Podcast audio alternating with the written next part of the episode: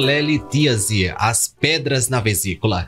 É sobre esse assunto que eu converso agora com o cirurgião geral, Dr. Fábio Strauss. Doutor, falei o nome certo? Sim, Salatiel, tudo certo. Perfeita Do... pronúncia. Doutor, seja muito bem-vindo de volta. É um prazer conversar com o senhor mais uma vez aqui no nosso canal. O prazer é todo meu. Obrigado pelo convite, pela oportunidade. Doutor, o que são as pedras na vesícula? As pedras na vesícula são formações dentro da própria vesícula biliar, que é como se fosse um saquinho que fica perto do fígado. Ela acumula bile, que serve para ajudar na digestão de gordura e fritura, principalmente.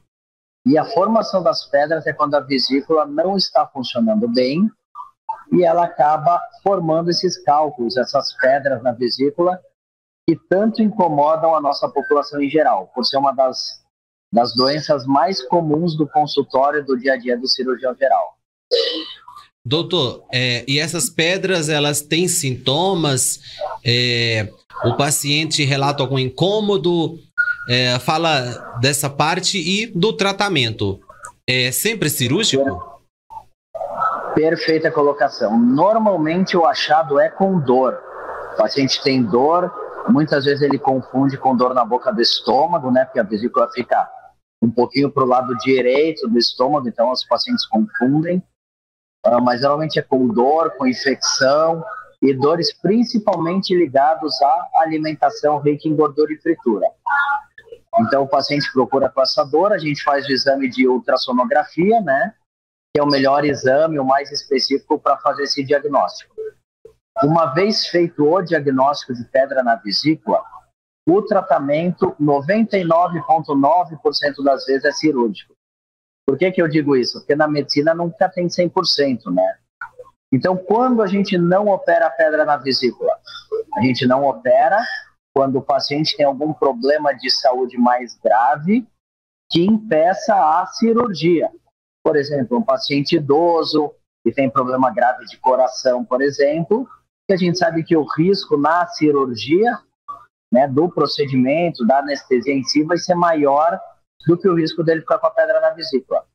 Mas a grande maioria das vezes o tratamento sim é cirurgia, antes que dê umas complicações maiores que a gente sabe que a pedra na vesícula podem ocasionar. Agora, doutor, trata-se de uma cirurgia é, relativamente simples e com é, uma recuperação rápida, certo?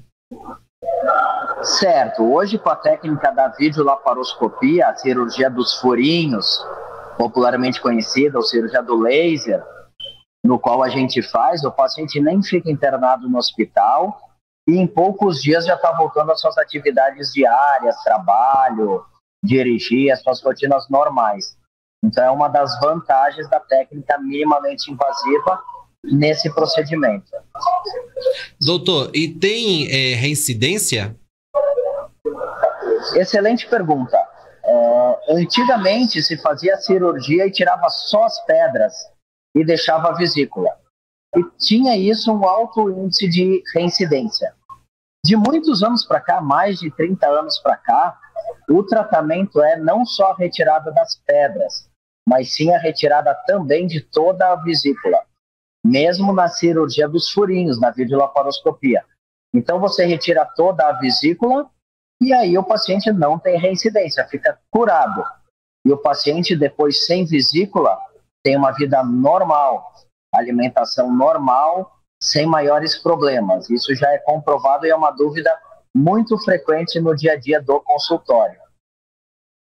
Então, doutor, só para a gente finalizar, vamos destacar novamente os sintomas, porque quem está nos assistindo, é, para quem está nos assistindo, saber qual o momento certo, né? O momento ideal, na verdade, é fazer o seu check-up anual, pelo menos, mas é, caso você não tenha feito, uh, quais são os sintomas que podem indicar é, as pedras na vesícula, doutor? Perfeito. O principal sintoma é dor na parte de cima da barriga, um pouquinho mais para o lado direito. Normalmente está ligado uh, com uma dor após as refeições. Esse é o principal sintoma. Existem casos mais sérios, o paciente tem febre, tem infecção, que acaba se descobrindo a pedra na vesícula já nesse quadro um pouco mais avançado, mas que também o tratamento é o mesmo, é a cirurgia. Então Esses, é o que eu sempre digo. Tem algum sintomas. sintoma, tem dor, procure o seu médico, faça seus exames e quanto antes for feito o diagnóstico, melhor é o tratamento. Doutor, esses sintomas, eles são persistentes. É, ou eles podem desaparecer por um tempo, voltar?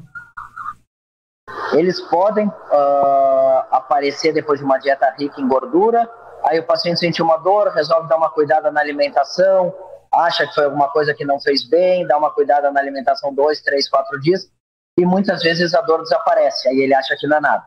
Aí vai, come de novo, abusa, vem a dor de novo. Então, muitos casos, realmente a dor vai e volta em decorrência desse cuidado de alimentação que o paciente tem depois da dor.